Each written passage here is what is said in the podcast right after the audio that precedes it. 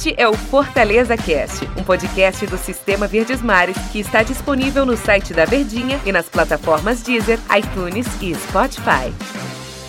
Fala pessoal do Fortaleza Cast, e aí, beleza? Sempre lembrando que o Fortaleza Cast é um podcast aqui do Sistema Verdes Mares. Você pode nos acompanhar no site da Verdinha, no iTunes, no Deezer, no Spotify, em tudo quanto é canto, né, Daniel Rocha? Ora, tamo junto. Tudo bem, Daniel? Tudo bem, tudo Daniel, em ordem. É, o Fortaleza não tem disputa de Copa do Nordeste, todo mundo já sabe, né?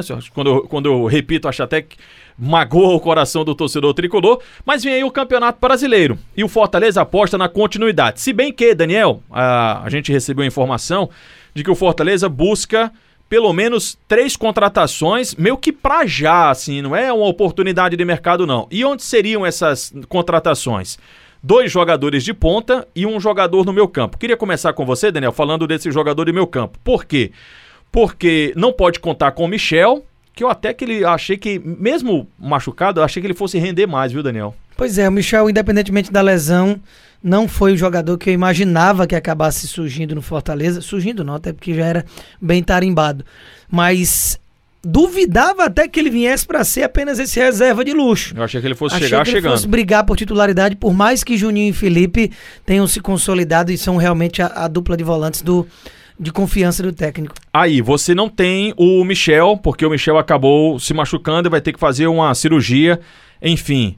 É... E aí você tem fazer uma contratação, pelo menos, aí nesse caso, mais que meio que numérica, né? Você tem pelo menos o seu número de jogadores para aquela posição, você precisa manter o mesmo, né? É até por uma questão realmente de necessidade, né? Não é capricho, não é por estar tá precisando é, tecnicamente, mas sim quantidade. Fortaleza utiliza muito esses jogadores de ponta, é, até quando não atuam como pontas, ele utiliza pontas para fazerem uma função ofensiva, às vezes até de falso 9, com o Ederson que pode fazer essas multicaracterísticas, o Romarinho fazendo uma faixa mais central de campo. Então ele tem uma necessidade de trazer jogadores numa maior quantidade para essa posição, além do volante que a gente mencionou, né? Agora, Daniel, as duas contratações para os lados, aí eu acho que o Fortaleza é mais necessitado. Porque você tem o Oswaldo, que a gente dispensa a apresentação, mas que já provou que não dá pro Oswaldo ele atuar os 90 minutos, ainda mais nesse calendário louco que a gente vai ter, já é maluco, agora vai ficar ainda mais. Fim de semana, meio de semana, fim de semana, meio de semana, fim de semana, meio de semana vai ser meio complicado. Então, você já tem essa é, é, esse problema do Oswaldo.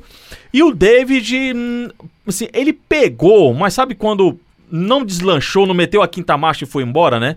E você tem quem para as opções? Garotos. Você tem o Yuri César, apesar de um bom aproveitamento, é, e um bom início com a equipe do Fortaleza, mas é um garoto que vai disputar pela primeira vez o Campeonato Brasileiro.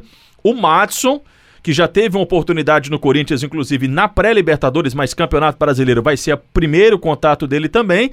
E são dois garotos, né, Daniel? Então não, acho que não dá para jogar essa responsabilidade em cima desses dois caras tão jovens. O problema é isso, de confiança na temporada passada, o Rogério perdeu dois jogadores que não conseguiu suprir que foi o Massinho depois da Copa América e no final da temporada perdeu o Edinho. E aí veio somente o David de, de contratação, realmente, que a gente pode pegar e dizer: esse cara veio para ser titular. Foi aquela, aquele reforço realmente que vem para jogar e não dando zebra, ele vai ser um titular. E o David ele engrenou. Eu acho até que ele chegou a engrenar, que ele meteu uma quinta marcha mas depois acabou o combustível. Acho que a parada não foi bacana. Não, não rolou, não rolou aquela, aquele abastecimento, faltou continuidade e depois da pausa é, é, com a pandemia, que ainda rola, não dá pra gente falar pós-pandemia, mas depois da pausa ele não voltou parece que não voltou ligado. Ele tem jogado, tem tido minutagem. Rogério tem insistido nos principais jogos com ele como titular, até porque não tinha amostragem para dizer que era para ele ser reserva, mas o fato é que muitas vezes a gente nem lembra que ele está em campo. Então, o narrador narra pouco o nome dele, ele fica sumido, e ele é um cara de explosão muscular, de drible, de, de boa chegada no, dentro da área, e não tem conseguido ser esse cara efetivo. E aí você vai para os garotos, Matson, Yuri César. Yuri chegou chegando, o Matson ainda é mais discreto. Aí tem também o Luiz Henrique, que é um cara que faz outra função, mas apostas que são o padrão das contratações que o Fortaleza tem condição de realizar, né? Daniel, é continuidade. Fortaleza aposta nessa continuidade. E a, a, o grande questão de diretoria, grande questão de departamento de futebol é fazer essa análise e a confiança de que esses mesmos jogadores eles poderão render o mesmo que aconteceu no ano passado. No ano passado, Fortaleza fez uma campanha histórica, né? Foi campeão cearense, foi campeão da Copa do Nordeste, conquistou uma vaga por antecedência a permanência na Série A do Campeonato Brasileiro, garantiu uma vaga na Copa Sul-Americana, então foi um ano fantástico. Se por um lado a gente está falando aqui da, do problema das contratações, tem um outro lado que é a manutenção dessa base, a manutenção desses jogadores.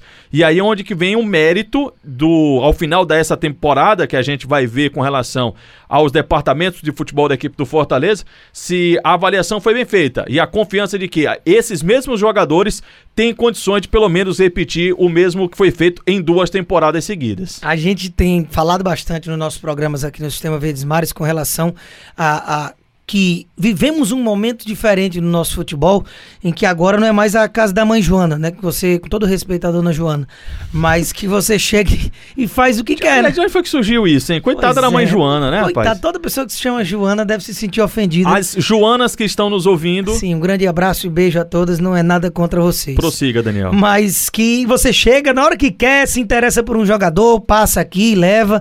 Jogador às vezes fazia birra, né? Era conhecido isso aqui no nosso futebol cearense.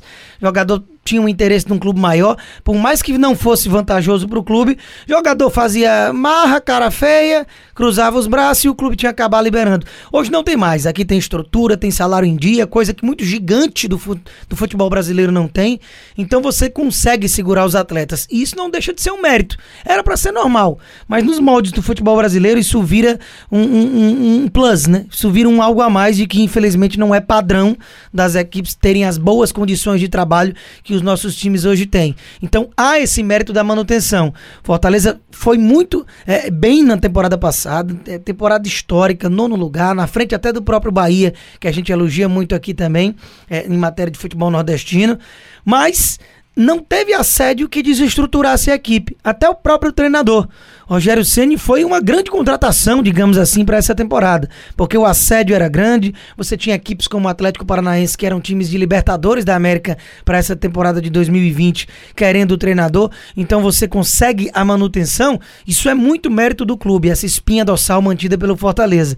Mas é claro que se esperava uma quantidade maior de contratações e qualidade também. Só que é aquilo que o Rogério adora, que a gente chama de chororô também, que às vezes ele exagera, que é reclamado do financeiro, não tem condição, tem que mapear, trazer é, apostas, garotos que não tenham um grande contrato. Então tudo isso também bate nessa, nessa tecla aí para conseguir essas contratações. Meu cantor, só dizer pro pessoal que compartilha, né, com os amigos aqui o nosso podcast, né? Isso. Avisa para a galera, coloca no grupo da família aí, para ver se a gente tá, se vocês concordam ou se vocês não concordam com o que a gente tá falando, podem discutir por aí. Só para fechar com relação ao Fortaleza, o zagueiro Diguinho, que é da base, foi pro Palmeiras, havia possibilidade de uma compra lá na casa de um milhão mais ou menos, mas o Palmeiras não exerceu esse seu poder de compra. O jogador tá retornando pro Fortaleza para saber se ele vai ser utilizado pelo Rogério Ceni. Ainda é um garoto ou se o Fortaleza vai tentar uma outra negociação.